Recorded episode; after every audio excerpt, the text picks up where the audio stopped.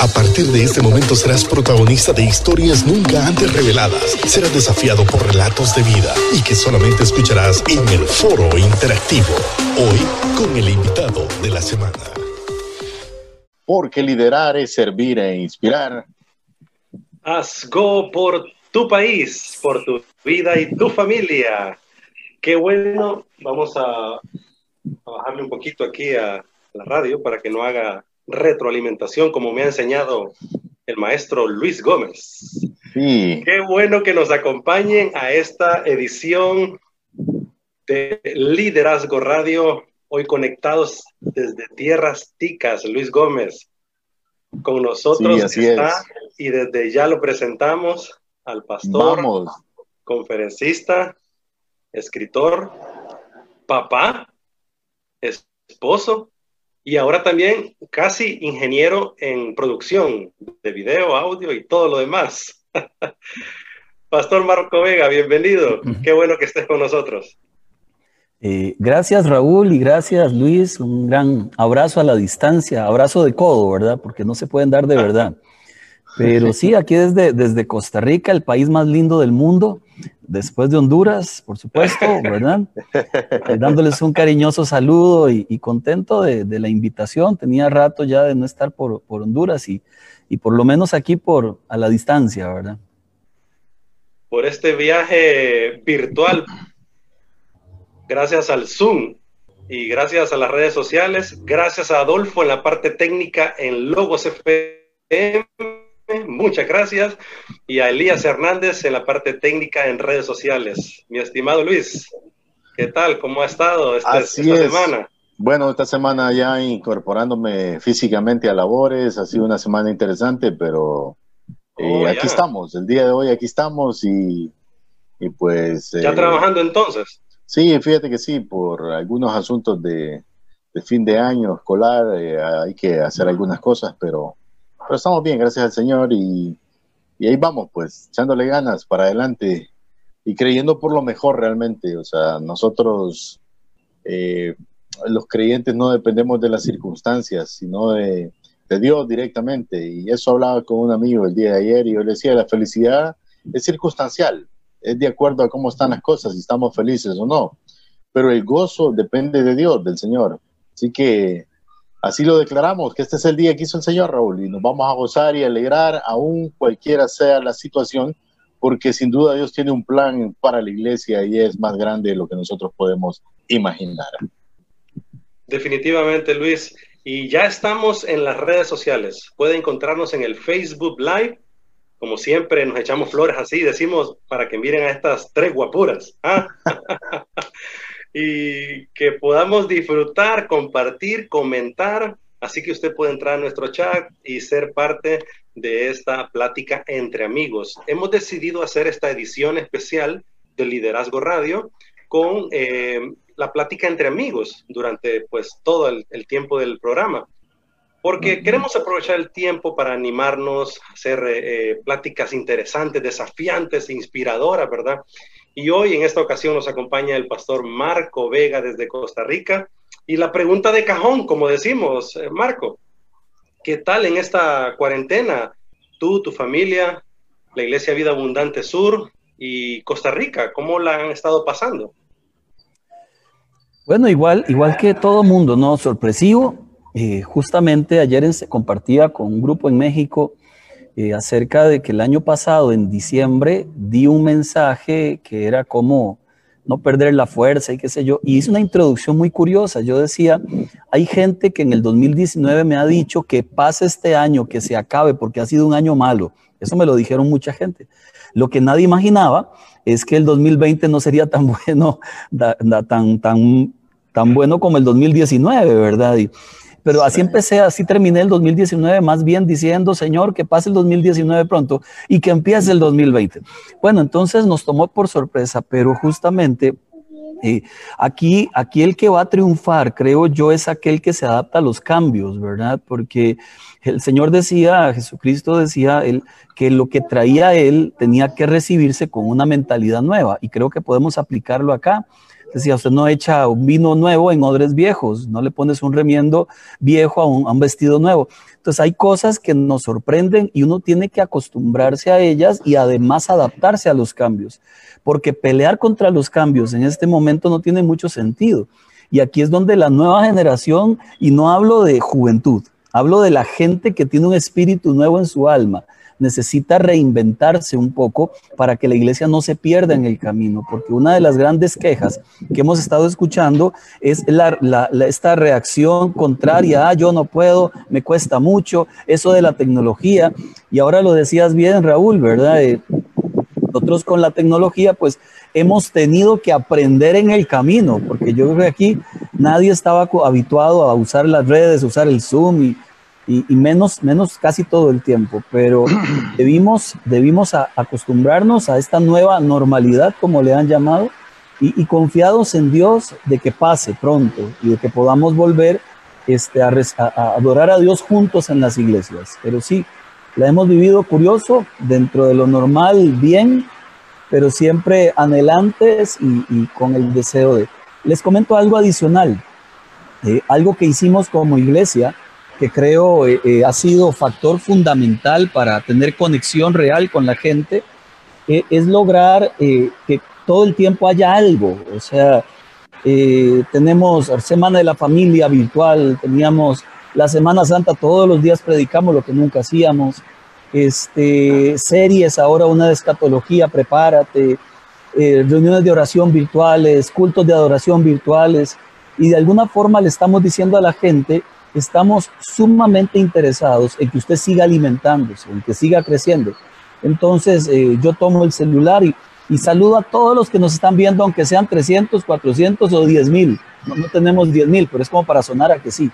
Y, uno allí este, mira la cantidad de gente y saluda. Y, me pasó algo curioso hace poco, porque yo me preguntaba qué tanto efecto tiene que el pastor, el líder, el que está enseñando, salude a la gente que está viendo.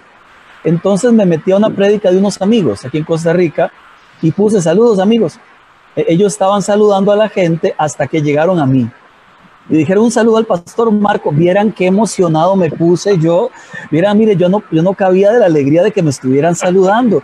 Y yo dije, mira, me conocen, me reconocieron, qué lindo. Eh, mire, me emocioné porque, porque me hicieron parte de su transmisión. Entonces comprendimos que esto de saludar a la gente por nombre, de orar, por la gente, bendecir a la gente, dar palabra constante, produce un efecto y es, que la iglesia tenga raíz, que no pierda su raíz, que cuando volvamos vuelvan otra vez más emocionados que nunca. Pero sí hemos tenido que aprender mucho, cambiar muchas cosas, hemos tenido que predicar mucho acerca del temor, porque mucha gente todavía tiene mucho temor. Saqué unas estadísticas acerca de por qué cosas muere la gente en los países. Y aquí en Costa Rica, por accidentes de tránsito, mueren 600 personas al año. Somos un país de 4 millones de habitantes, ¿verdad? Entonces, eh, por cáncer de colon, eh, 2.000 personas, por gripes, no sé cuántas personas, y por depresiones diagnosticadas, 2.500 depresiones, y de esas algunos que se quitan la vida. Entonces decíamos, muertes por coronavirus, 10 no, estoy minimizando que en otros países ha sido brutal, ¿verdad? Lo que sí estoy diciendo es que tenemos que entender que la vida debe continuar muy a pesar de esta pandemia. Y nosotros debemos continuar siguiendo el mandato que Dios nos dio de seguir predicando. Por ahora, a cuidarnos y a cuidar a la gente. Pero esto tiene que pasar. Y así como aprendimos a convivir con todas las demás cosas, tenemos igualmente que aprender a convivir con esto. Entonces, el ánimo es ese, a quitar el temor y a entender que esto va a pasar y el Evangelio tiene que seguirse predicando. Alguien sacaba otro dato estadístico en referencia a esta pandemia y a las estadísticas que se han dado de fallecimientos. Y decía que hay más muertes en el mundo por caídas en el baño, en el inodoro, que la suma total de las eh, víctimas de esta pandemia. Entonces hay mucho eh, que excavar en esta temática, ¿no les parece? Así es, mi estimado Raúl. Sí, no, dale, dale.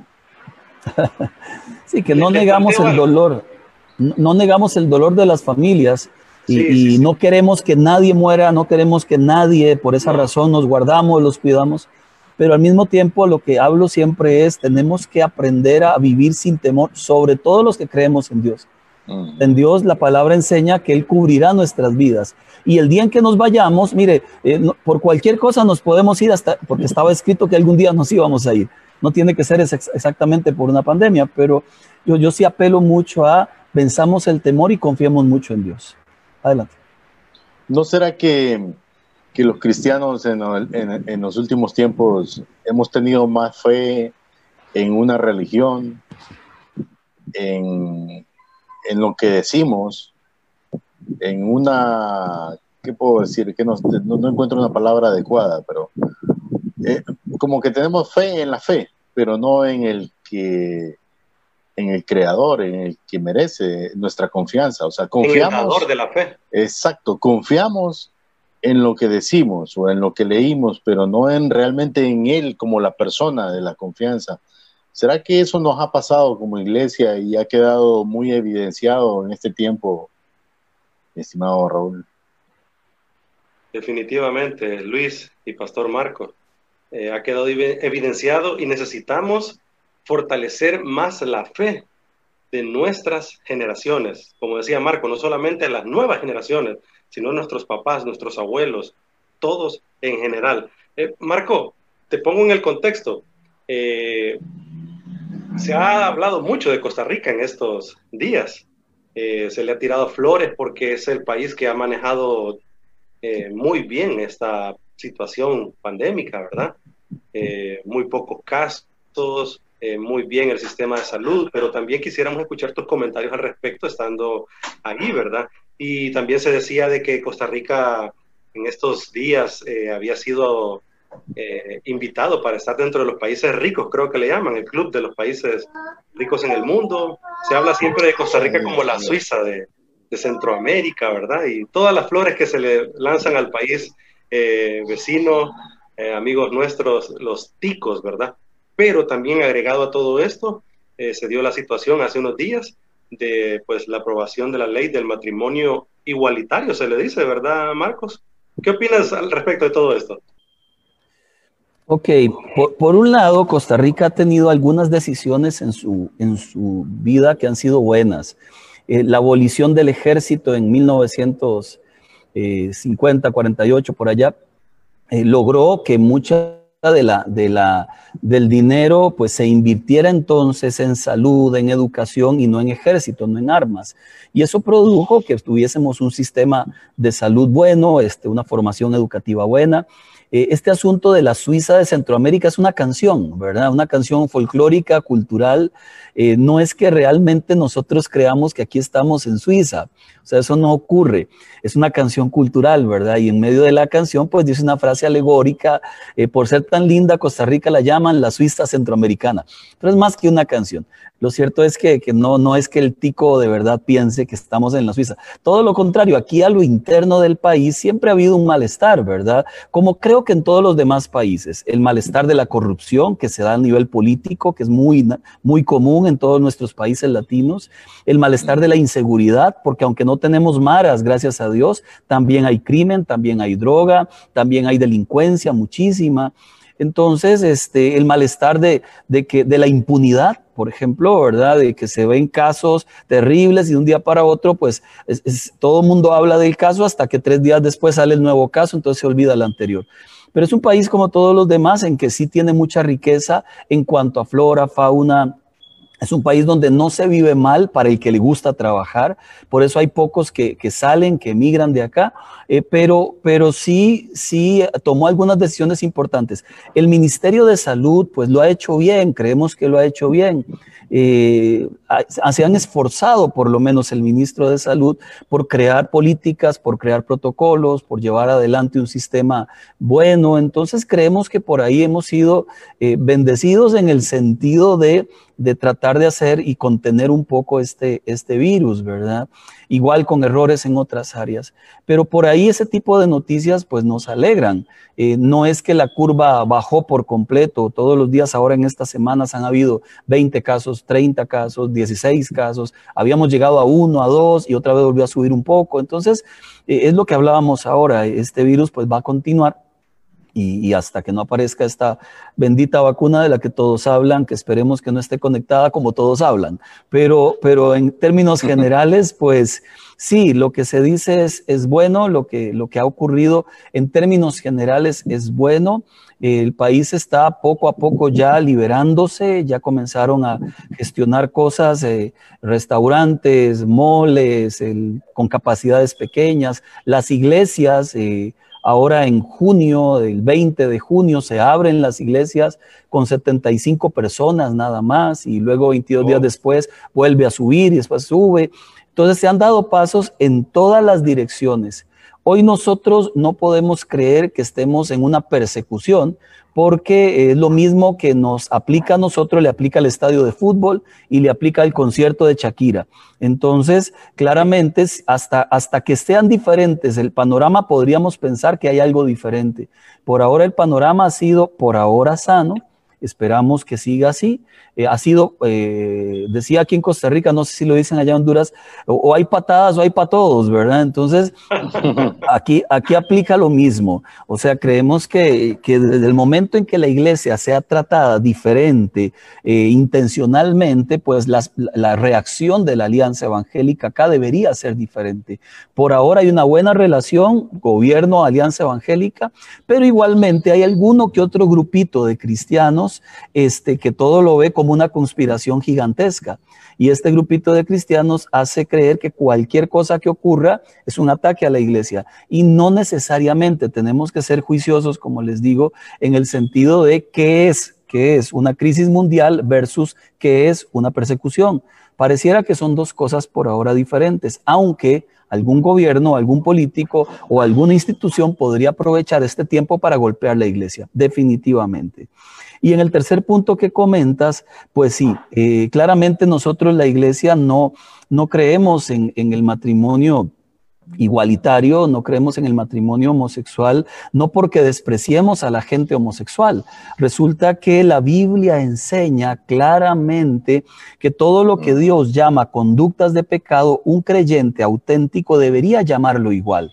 Pero tan pecado para nosotros es un acto como el homosexualismo, así lo enseña Primera de Corintios 6, 9, Romanos capítulo 1, Levítico, etcétera, etcétera, como cualquier otra conducta con la que Dios no está de acuerdo y hablo en términos generales, arrebatos de ira, por ejemplo, está en la lista de los que no van al cielo. Los mentirosos está en la lista de los que no van al cielo. Los idólatras está en la lista de los que no van al cielo. Los que, los que viven en rencillas y en rencores, los que viven en brujerías, los que viven en borrachera, los que viven en orgías. Entonces, cuando hablamos de conductas que Dios dijo no son las que yo planteé, entonces nosotros los creyentes deberíamos hablar de todas esas conductas. No tenemos una fijación contra una conducta en particular. Tanto es pecado esto como el otro, tanto es pecado el mal pensamiento como, como la acción. Ahora, hay diferencias, sí, diferencias en cuanto a consecuencias. No es lo mismo que yo peque de pensamiento porque veo una mujer y la desee a que la viole y la mate. O sea, la consecuencia del pensamiento me quedó ahí para mí y con Dios, pero la consecuencia de matarla me llevará a la cárcel. Entonces, para Dios hay pecados graves, pecados gravísimos y pecados que ni, que ni aún se nombren en el pueblo de Dios.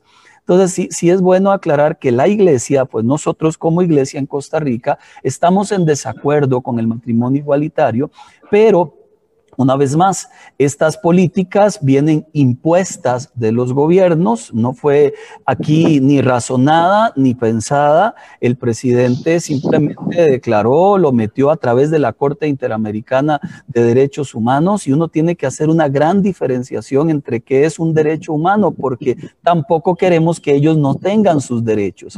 Una unión civil hubiera bastado, pero equiparar un matrimonio entre dos hombres, dos mujeres, a uno entre un hombre y una mujer, no tiene sentido, no tiene lógica biológica, no tiene lógica genética, no tiene lógica en, cuanto a, todo el, funcionamiento de un hombre y una mujer, ¿verdad? Todos comprendemos que, que la palabra de matriz, de matrimonio viene matriz, de ahí es donde se generan los hijos y de los hijos pues se cubren a través de las leyes. Entonces esa es quizá nuestra, nuestra reticencia a apoyar algo como esto, no que no tengan sus derechos, los cuales los tienen en Costa Rica.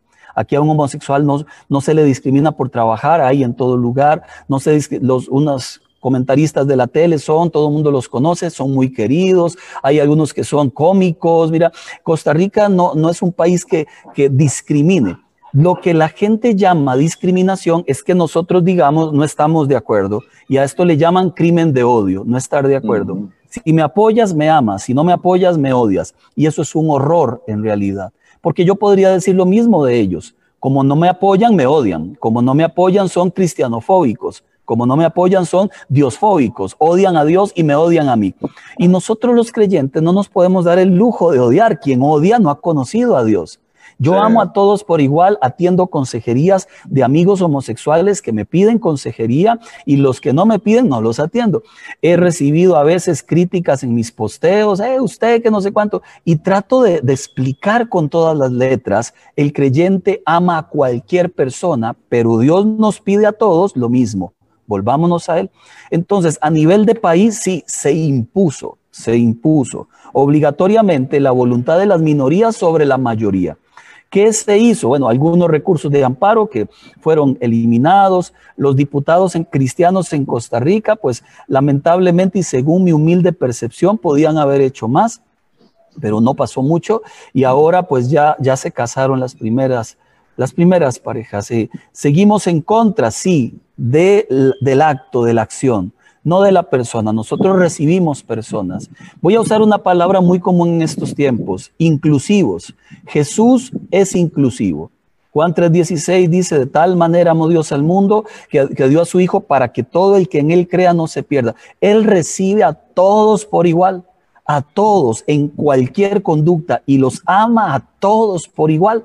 Pero una cosa es amar a la persona y otra cosa es rechazar la conducta de esta persona. Entonces, Dios ama gente como el creyente, ama personas aunque rechazamos conductas, porque creemos que había otro plan diferente de parte de Dios.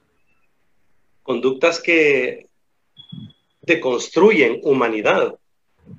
Y lo que siempre ha querido el Señor es que como seres humanos construyamos humanidad. ¿No te parece, Luis? ¿Tienes algún comentario? No, sin duda, escuchar a Marco eh, hablar, porque él está ahí en el lugar de, de los hechos, como dicen, eh, eh, es muy interesante y muy aleccionador realmente, porque, porque sí, o sea, estamos para eso, para amar a, al prójimo, para amar a, a, los demás. Sin embargo, el cabe destacar que hay una labor muy grande, más desafiante aún para la iglesia en Costa Rica, porque esta comunidad en términos mundiales, el problema también no se da en, el hecho si se aprueba el matrimonio o no, sino que muchas veces cuando tú uh, tratas y, converges con ellos, eh, ellos de una u otra forma tratan de, de claro, o sea, es su posición, tratan de demostrar que es algo natural. O sea, a todos luces por todos lados. Y sin duda, eso desde la perspectiva de la comunidad gay, ellos tratan de demostrar, aunque es indemostrable, que, que, es algo biológicamente natural y todo lo demás. Sin embargo, eh, cabe destacar que, que al final solo son, como siempre decimos nosotros, y voy a sonar bien fuerte en esto, pero solo son utilizados por el sistema se convierten en los tontos útiles del sistema, porque ahí sí estoy totalmente de acuerdo con Marco. Esto no es algo, por eso me quería escuchar, él se adelantó a mi pregunta, si realmente habían ellos visto pasos hacia esa ley o había sido algo que los tomó por sorpresa. Y sin embargo, te das cuenta de que este mundo está cambiando y, y hay muchas cosas que se están imponiendo en los gobiernos. Y la ideología de género, como el, las leyes del aborto, no cumplen más que una agenda que es mayor en relación al mundo y al final no es tanto los países en sí. De hecho, eh, creo que tenemos mucho que aprender. Eh, de, deberíamos de estar en contacto con Marco para ver qué, cómo él va desarrollando todo esto, porque eh, no lo quiero. O todos nosotros somos renuentes en nuestro país para que eso se dé, pero no sabemos si realmente esto va a suceder en un momento menos esperado, Raúl. Porque, sabes, solo termino con esto recomiendo un libro que acaba de salir de César Vidal, se llama Un Mundo que Cambia.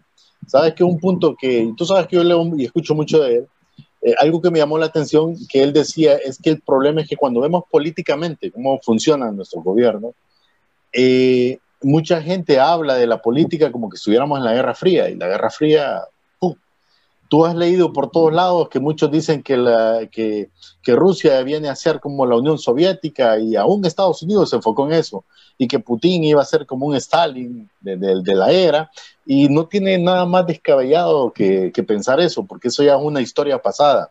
Sin embargo, por estar enfocados en eso que decíamos que sabíamos, el mundo ha ido evolucionando y nos hemos quedado como esperando, sentados y cosas suceden y cambian. Entonces yo creo que como iglesia sí tenemos que evolucionar, no el mensaje, pero sí la forma en que estamos alcanzando al, al no creyente. Ese es mi punto de vista muy genérico, yo sé, pero por ahí va la cosa. Estamos listos, Marco. Yo sé que tienes un comentario que decirnos. Eh, ya me dicen en controles que vamos a la primera pausa y vamos a aprovechar al máximo el tiempo, abonando a la, a la plática de lo que Luis nos está comentando, para que te quede en el pensamiento, Marco, y después de los comerciales eh, nos da tu opinión. En las elecciones pasadas en Costa Rica había un candidato presidencial cristiano, si mal no recuerdo, ¿verdad, Marco? Sí, es buen amigo. Ok, entonces, eh, ¿por qué los cristianos ¿Por qué la gente que sabe que el pensamiento cristiano construye humanidad y familias, eh, no votar por, por este, eh, esta persona, verdad? Y la otra eh, consulta que va ligado a esto es entonces, ¿por qué la iglesia a veces en este sentido perdemos fuerzas? y no preparamos a los futuros presidentes, diputados, alcaldes, abogados, profesionales en todo el sentido de la palabra. Así que queda en el tapete de la discusión este panorama. El pastor Marco Vega está con nosotros desde Costa Rica, conferencista, escritor de los 12 tipos de noviazgo. Así es, ¿verdad, Marco? Sí. sí. Lo recordé ahorita exactamente. Recuerdo que hicimos una gira por acá en Honduras, estuvimos en el Templo de la Piedra, aquí en San Pedro, hace unos años. Es un muy buen libro, por cierto, se lo recomiendo. Eh, y el pastor Marco Vega está con nosotros para esta plática entre amigos, hoy en la edición especial del Liderazgo Radio, aquí en Logos FM. Vamos a la pausa y regresamos.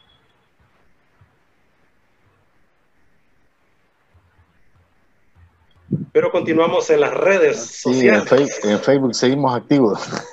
Al menos un par de minutitos en esta pausa. Y gracias a todos por los que están conectados eh, con nosotros. Eh, Denny Borjas te manda saludos, Marco. Él es líder de, de APME Juvenil, es la rama de jóvenes de la Asociación de Pastores en Cofradía, aquí en un sector de San Pedro Sula. Jorge Maradiaga está con nosotros. Luigi, saludos, dice. Así es, y saludos a Jorge, Jorge, el ingeniero en sonido. Juan Mejía, Carlos Villatoro, también saludos, mi brother. Carlos, qué bueno, él es el líder de la generación emergente de la Iglesia de Dios en Honduras, conectados con nosotros. Y así tenemos a, mucha gente pues saludándonos aquí en, el WhatsApp. También tengo algunos saluditos, ya se los voy a compartir. Germán Figueroa también es conectado. Aquí estoy viendo. Sí, Raúl, realmente que esto es, eh, y, Pastor Marco, esto es increíble realmente, pero sí, sí, fíjate que el, eh, muchas veces más en nuestro país, para el caso. Aquí se debate mucho, si tú te recuerdas, en las elecciones anteriores y los procesos, sobre esta idea de la ideología de género y siempre se le adjudicaba eh, que no vote por la izquierda porque la izquierda es afín. Escuchaste esa frase, va mucho. Y cuando tú te das cuenta en el mundo cómo ha evolucionado, los países que han aprobado la ideología de género han sido en gobiernos de derecha. Entonces realmente estamos con un manual que ya es obsoleto. O sea, apuntando cosas que ya no son válidas, me explico, y adjudicándole a derecha, izquierda, izquierda, derecha, y no, eso, esto cambió totalmente. O sea, esto es algo que, como, como escuchaba a César eh, el otro día decir, antes era fácil descifrar quién es derecha y quién es izquierda. Hoy no lo sabes. Hoy, o sea, cada país se mueve, pero también esto es por una planificación a nivel global, sin duda y nos toca pues... Eh, el presidente actual es derecha, Marco. El presidente actual es, es de izquierda en realidad. Ah, Bueno, ahorita, les comento un poquito.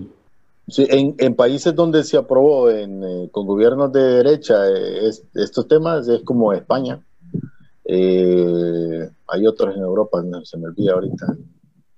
Pero sí hay, hay varios que son con gobiernos de, de derecha. Bueno, de hecho, o sea, yo sé que es bien fuerte lo que voy a decir, Raúl, Ah, eh, hablar de, la izquierda o el comunismo, vaya. Aquello del igualitario y todo, eso no, o sea, eso ya es historia, eso es pasado, eso quedó en los libros. Pero cuando tú hablas con la gente que vive en los lugares, o sea, te das cuenta que no existe tal cosa, o sea, esos son eh, secuelas de, una, de una historia pasada, pero, pero hoy vivimos un presente totalmente diferente. Y, y nos toca más que todo visualizar, eh, aprender y sobre todo, como tú decías, Pastor Marco, eh, aprender a convivir con esto porque al final nuestra misión es más grande, sin duda. Sí, justamente, ¿puedo? Sí, sí, no, estamos. Este, este, es extra anuncio, pero después. vamos, Raúl. 3, 2, 1. ya vamos en vivo. Continuamos en Liderazgo Radio porque liderar es servir e inspirar. Haz go por tu vida, por tu familia, por tu país y por todo, mi estimado Raúl. Hay que hacer, amar, amar sobre todo en este tiempo de qué tanto, tanto tema que tocar, ¿verdad? Pero bien, hoy estamos con Marco desde Costa Rica. Así es, el pastor Marco Vega con nosotros. Planteábamos un escenario. Pastor Marco Vega, ¿qué piensas al respecto? Ok, voy, a tratar de ordenar un poco las ideas. Por un lado, por un lado, en Costa Rica sí tuvimos a, un candidato presidencial cristiano, eh, defensor de la familia, contra el aborto, contra el matrimonio igualitario. En su contraparte, a don Carlos Alvarado, que es el presidente actual, pro eh, aborto, pro eh, matrimonio igualitario, pro derechos, lo que ellos llaman derechos humanos.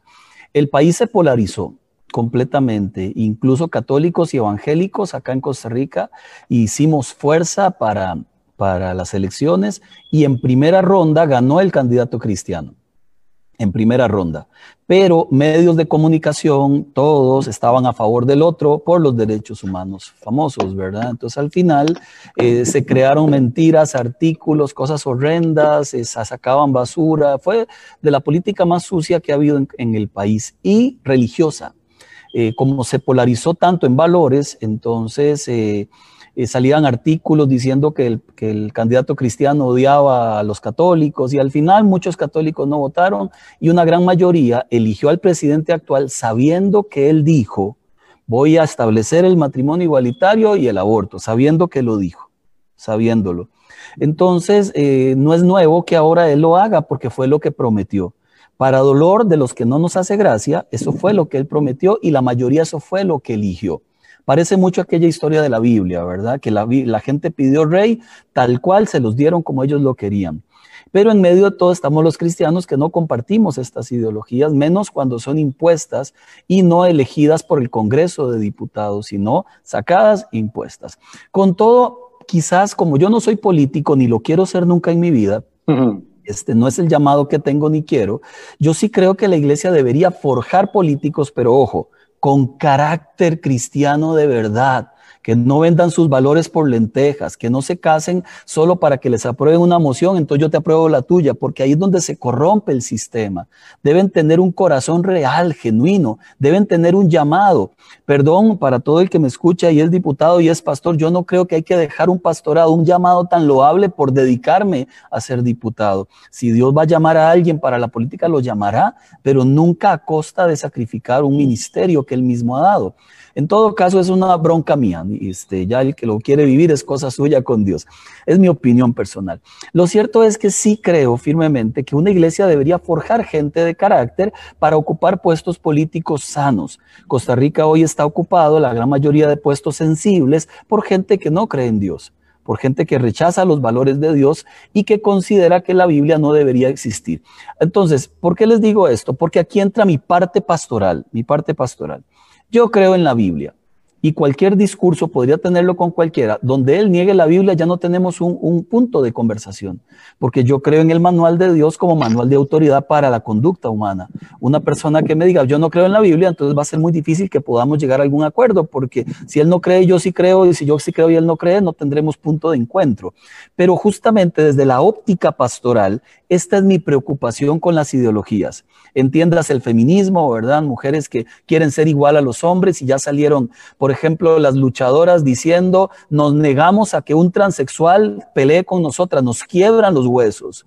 Nos negamos rotundamente a que compitan contra nosotros en, en, eventos de este tipo donde son más fuertes. O sea, los transexuales deberían tener su propio grupo donde ellos compitan porque hay una disparidad pero con la locura de la ideología de género, meten al hombre transexual de dos metros a la par de la muchachita a pelear y la quiebra toda. Entonces, este tipo de atropellos contra la naturaleza le llaman derechos humanos. Eso no está bien. A nivel pastoral, permítame decirle cuatro postulados que me he encontrado filosóficos. La palabra filosofía responde a la pregunta, ¿qué es la verdad? Y la filosofía la responde, la verdad es entonces, hay por lo menos cuatro filosofías que se han gestado con esto de, los, de las ideologías, ¿verdad? Número uno, se ha afirmado más la filosofía existencialista. La verdad está en lo que puedes sentir. Eres lo que sientes por encima de la realidad y por encima de tu identidad. Eso se le llama la ideología de la autopercepción. Como te autopercibas, será tu verdad. Puedes cambiar esto cuando quieras. O sea, yo hoy podría autopercibirme como una mujer de 16 o podría autopercibirme como un hombre multimillonario, hijo de Bill Gates. Pero es ilógico, yo no puedo hacer algo como eso. Va contra lo normal, contra lo natural, contra la lógica, contra la razón. Pero esto hoy supera la normalidad. Entonces una persona podría definirse así. Ahora, el problema mío no es que alguien se defina como quiera definirse, está en su libertad. O sea, si un hombre de 15 quiere definirse como un viejo de 40 y que le gustan eh, los hombres, eso es él. Pero ¿por qué me van a obligar a mí a creer lo que él cree? Así como él no quiere creer lo que yo creo, ni le obligo para que crea lo que yo creo, ¿por qué es que a mí tienen que obligarme? ¿Y por qué tienen que crear una ley? ¿Y por qué todo un país tiene que aceptar la idea que él tiene, su deseo personal?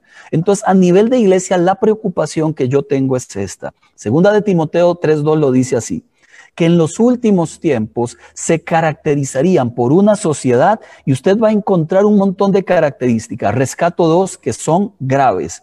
Número uno, que no considerarían nada sagrado. Ojo. Y número dos, que van a amar más el placer en lugar de amar a Dios. Entonces, hoy vemos, por ejemplo, que, la gente en lugar de casarse vive en unión libre. ¿verdad? Entonces ya no quieren las leyes de Dios. Hoy vemos que la gente para buscar placer ya no se casa, ve pornografía.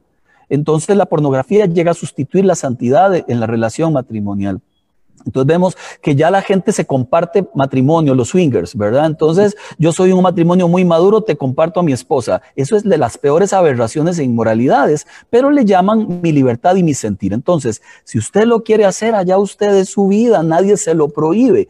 Y, y yo pues nada más le diría, si me lo pregunta, eso está mal. Dios lo prohíbe. Si me lo pregunta, ¿verdad? Igual en mi red lo grito, pero si me lo pregunta y alguien me pide consejo, brother, hay un plan diferente para vos. Dios te formó de una manera porque Él es perfecto, Él es sabio, Él no se equivoca, no pienses que Él se equivoca. Algo te pasó en el camino que lastimó tu identidad y esa es la verdad de la ideología de género real. Alguien lastimó la vida cuando éramos pequeños, cuando íbamos creciendo, que nos decepcionamos de la familia, que ha fallado mucha familia, que nos decepcionamos del liderazgo cristiano, que ha fallado mucho el liderazgo cristiano, pastores divorciados, pastores que dejan las iglesias. No es que no, no, sí ha fallado, pero la solución no pasa por crear un modelo nuevo. La solución pasa por volver al modelo original, porque el modelo de familia llevado adelante como Dios lo planeó no falla. Si el modelo se vive en respeto, si el modelo se vive en amor, si el modelo se vive en tolerancia, si el modelo se vive con papá y mamá, ese no falla. Pero cuando la gente vive las cosas como ellos quieren, fallan. Entonces, el primer gran postulado, el existencialismo, y está abrazando a la iglesia. Ahora hay mucha gente, ay, dejemos, no importa, que si la gente se siente bien así, se imagina que Jesús hubiera dicho eso. Resulta que entonces aquel hombre que le pidió, entrega todo lo que tienes al joven rico, y cuando el joven rico dice, ay, no, yo tengo mucho, mejor me voy, se imaginan que Jesús, uy, no, era mentira, joven rico, mira, era solo la mitad. Uy, también es mucho. Bueno, da lo que querrás ahí. La verdad es que Jesús nunca bajó su expectativa porque Él sí sabe lo que le conviene al ser humano. Entonces, si usted que me escucha tiene tendencias homosexuales o ve pornografía o quiere vivir en unión libre o vive en unión libre o etcétera, etcétera, etcétera, Dios estableció un plan que era diferente. Y en, en este plan que era diferente, pues usted no era lo que usted sentía, usted es lo que Dios ha dicho. Dice la Biblia, engañoso es el corazón más que cualquier otra cosa.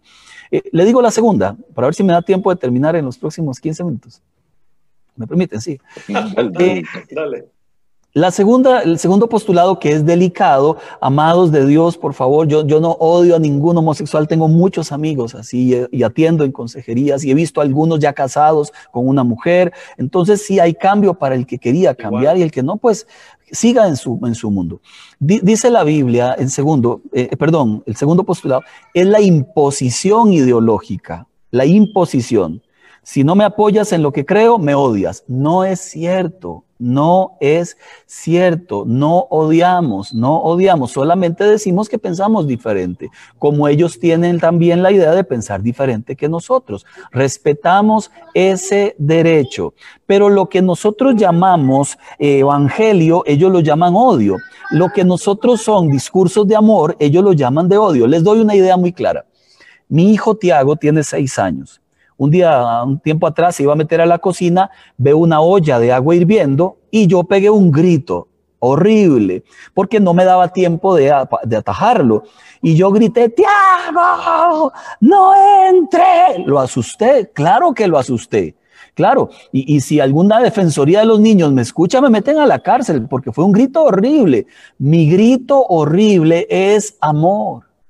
Yo no quiero que él se queme. Entonces, según yo, lo estoy protegiendo. ¿Cómo lo protegí? Le hubiera dicho mejor, tranquilo, mi amor, no entre. Pero como iba rápido a entrar y vi la olla de agua hirviendo, pegué un grito. ¿Qué, ¿Qué, es el mensaje de Dios? El mensaje es un grito de amor. Cuando le decimos a la gente, por ahí no es, hay otro plan, hay otro plan, por ahí no es, le puede ir mal, hay otro plan. Ese es un grito de amor la gente lo llama odio. Pero nosotros los creyentes quizás hemos pecado, y muy seriamente, en que usamos mucho infierno y usamos poco restauración que usamos mucho condenación y a veces si somos selectivos con qué queremos que, que, se condena más rápido que otro, ¿verdad? Y no, la Biblia, cualquier conducta, la suya, las mías, el chisme, quien divide una iglesia, por ejemplo, es gravísimo dividir una iglesia, pero hay gente que anda dividiendo iglesias. E, el idólatra evangélico, hay, idólatras evangélicos. Usted dice, Ay, pero no tienen imágenes. Sí, tiene la imagen del pastor, del cantante aquel, y le encienden velitas para que sepa. Entonces, hay que tener cuidado. Dos más, este, con estas paso más rápido, es la bibliofobia. ¿Qué es la bibliofobia? Es dar a entender que ya la Biblia no tiene repercusión para nuestros tiempos. Jesús dijo, el cielo y la tierra pasarán, lo que yo he dicho jamás pasará. Entonces, hoy en Costa Rica se crea esta ley. Bueno, ya, ya la crearon. Yo no, yo no me voy a pelear por eso. ¿Qué voy a hacer? Yo voy a seguir predicando el Evangelio. Y hay una consigna que siempre voy a decir. Ninguna ley terrenal podrá anular lo que Dios dijo en el cielo. Ninguna.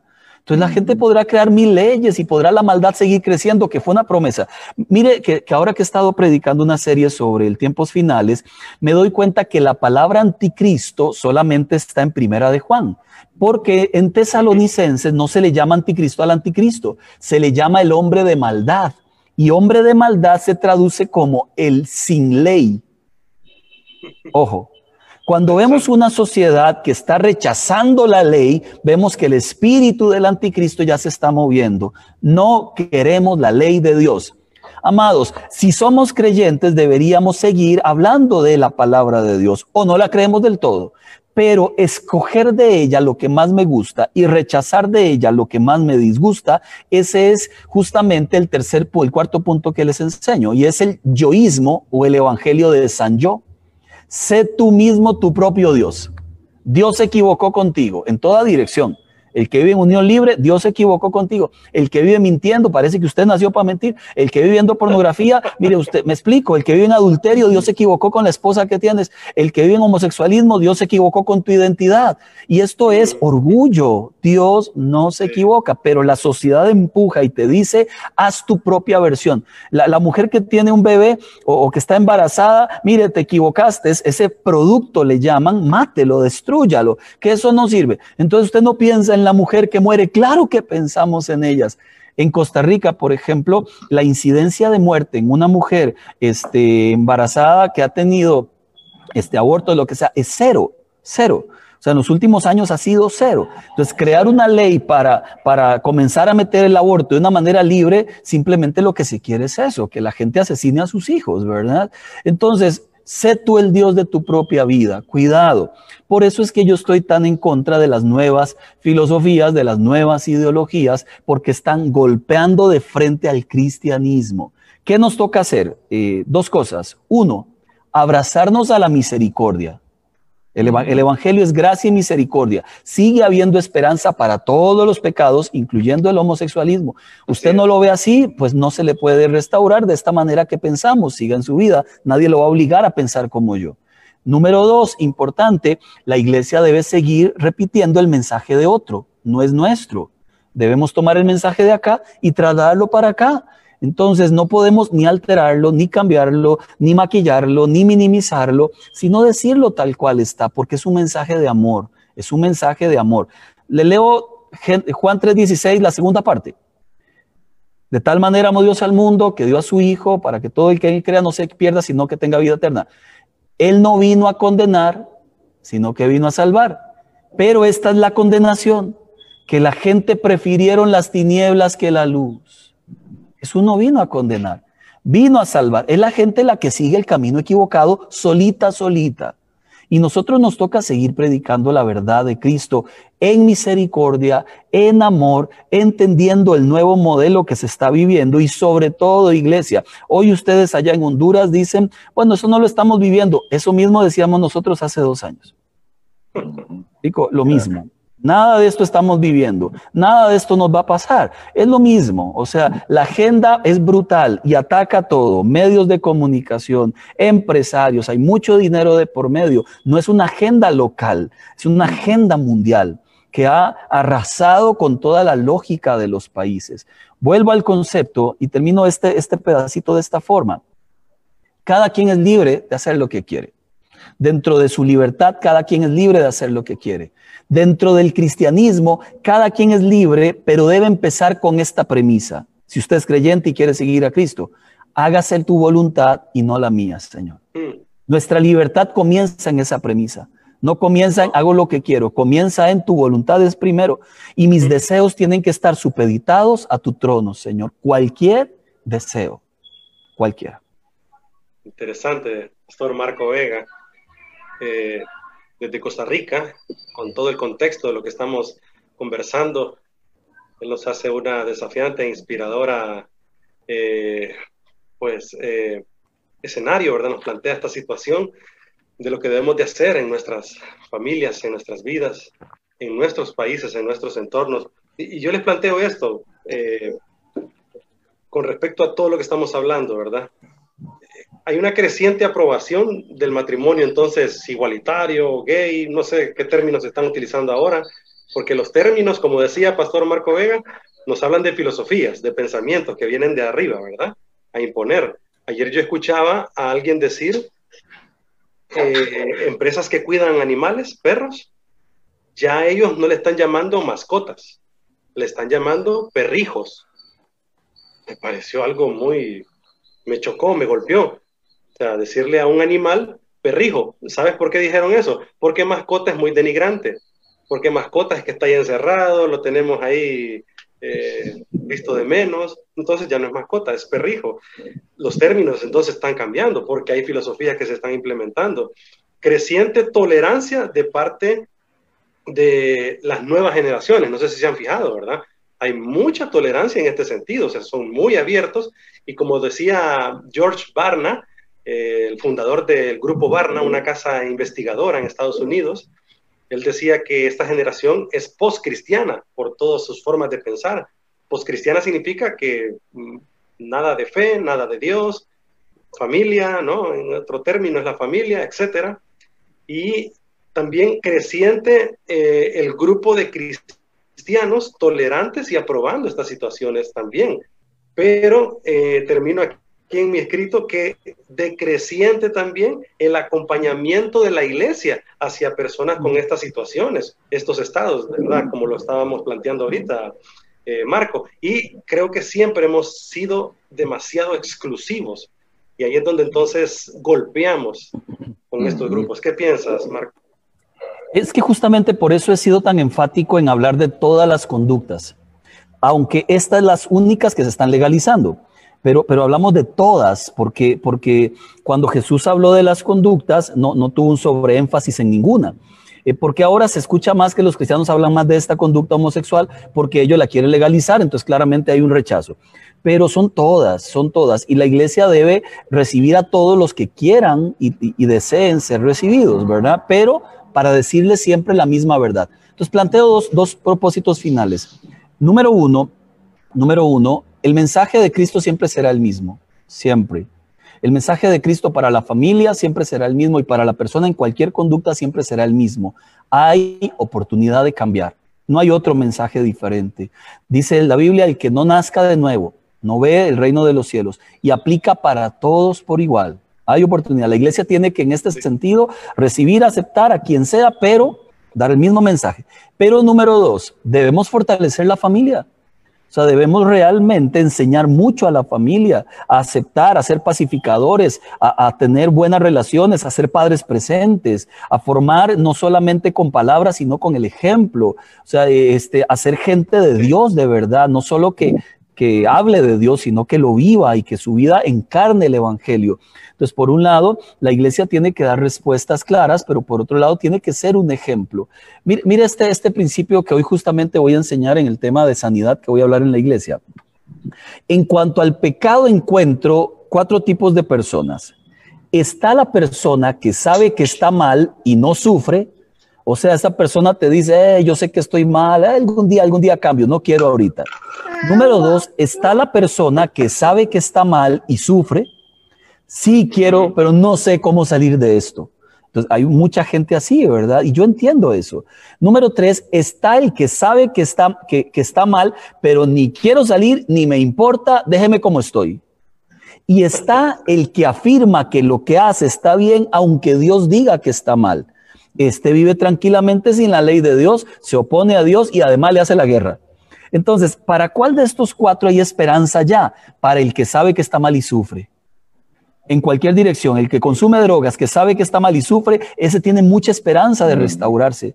El, que ve pornografía sabe que está mal y sufre, ese tiene mucha esperanza de restaurarse. La persona que es homosexual, que sabe que eso no está bien y sufre, esa tiene mucha esperanza de restaurarse. Pero el que sabe que está mal, sufre, pero no le importa. El que sabe que está mal, pero no le importa, o el que más bien le hace la guerra a Dios, ese no se le puede decir, vea, porque eso no está mal, es usted el que no me entiende yo apelo siempre a la idea de misericordia, apelo a la idea de el mensaje de esperanza, pero siempre comprendiendo que el mensaje de Cristo no cambia ni cambiará nunca. Sí, Luis. No, sin duda, así es, eh, Raúl. estamos para restaurar, pero realmente eh, nos, nos hemos, hablando como iglesia en general, nos hemos desenfocado tanto eh, que que no, nos, no estamos listos como iglesia, la verdad, para enfrentar este tipo de circunstancias. Y, y siempre por lo que nosotros comentamos acá, Pastor Marco, estamos predicando un mensaje ideal para una iglesia real que es totalmente contraria a lo que muchas veces nuestra visión de la iglesia es. Es decir, hablamos de la familia, que está bien, la Biblia lo dice, pero la realidad es que tenemos mucha disfuncionalidad en la iglesia.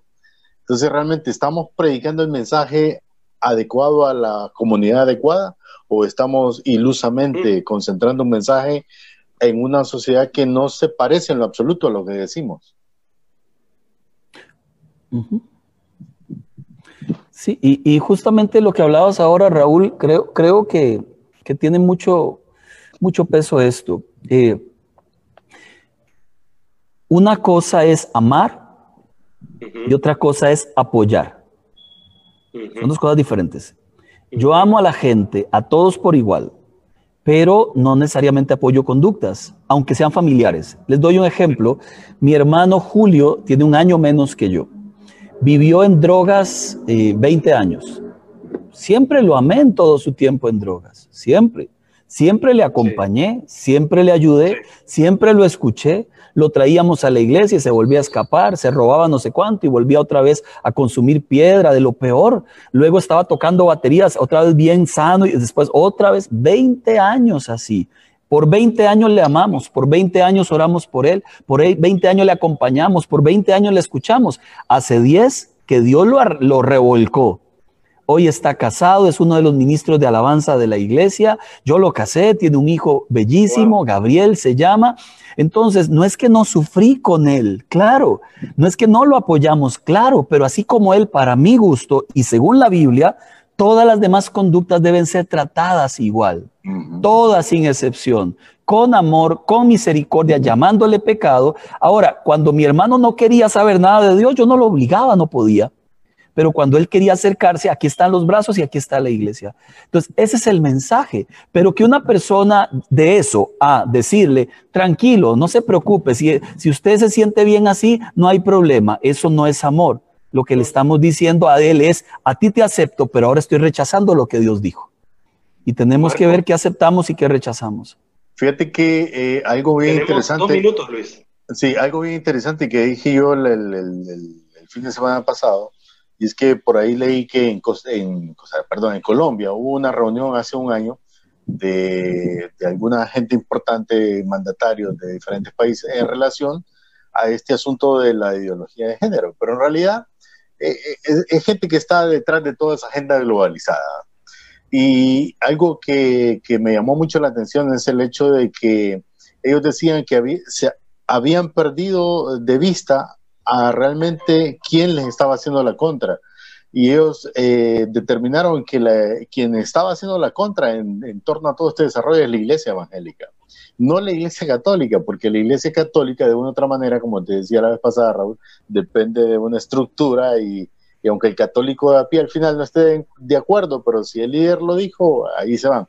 En el caso nuestro no, no hay ese, esa estructura así, sino que nos hemos desarrollado a través de la Biblia en diferentes lugares, entonces ellos han llegado a la conclusión que realmente no saben qué hacer. O sea, entonces yo creo que mucho del ataque va a venir hacia la iglesia en torno a cómo nosotros estamos manejando estos temas. Entonces es muy, muy propicio realmente todo lo que el pastor Marco ha estado eh, diciendo, no solo porque él lo predica, sino porque ha estado trabajando en esto, desde luego desafiante y aleccionador, definitivamente, Pastor Marco.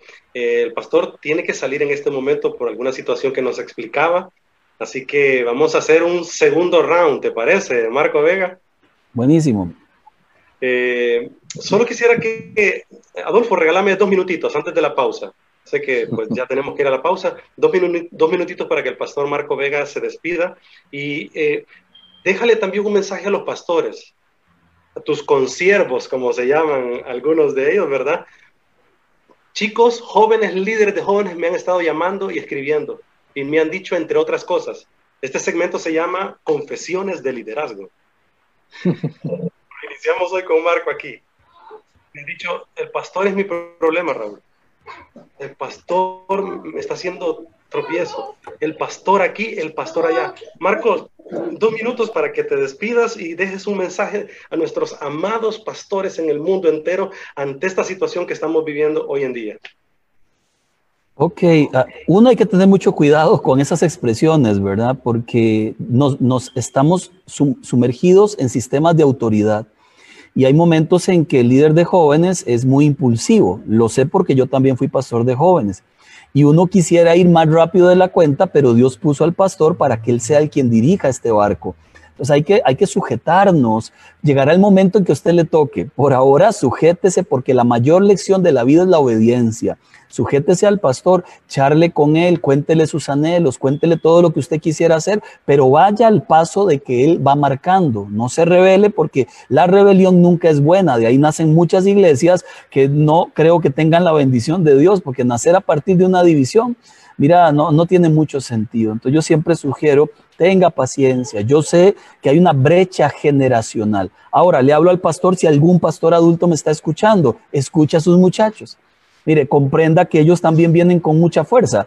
La Biblia enseña que la vejez de uno le da mucha experiencia, pero menos fuerza. Pero la juventud le da mucha, mucha fuerza, pero poca experiencia. Y los dos se necesitan el uno al otro. uno Para, para aprender de la experiencia del otro y el otro que ya no corre para ver la, la potencia del primero. Entonces, sí, ténganse paciencia, caminen juntos. Líder de jóvenes, nunca haga un complot, nunca reúna un equipo aparte diciendo, es que yo no estoy de acuerdo, porque ahí es donde nacen los absalones. Y los absalones siempre terminan colgados en un árbol. Así que tenga mucho cuidado. Gracias por el tiempo, gracias por la oportunidad de estar acá y, y será en otro momento. Se les quiere muchísimo y oren por este ministerio y por esta tierra también, por favor. Dios los bendiga a todos. Muchas gracias.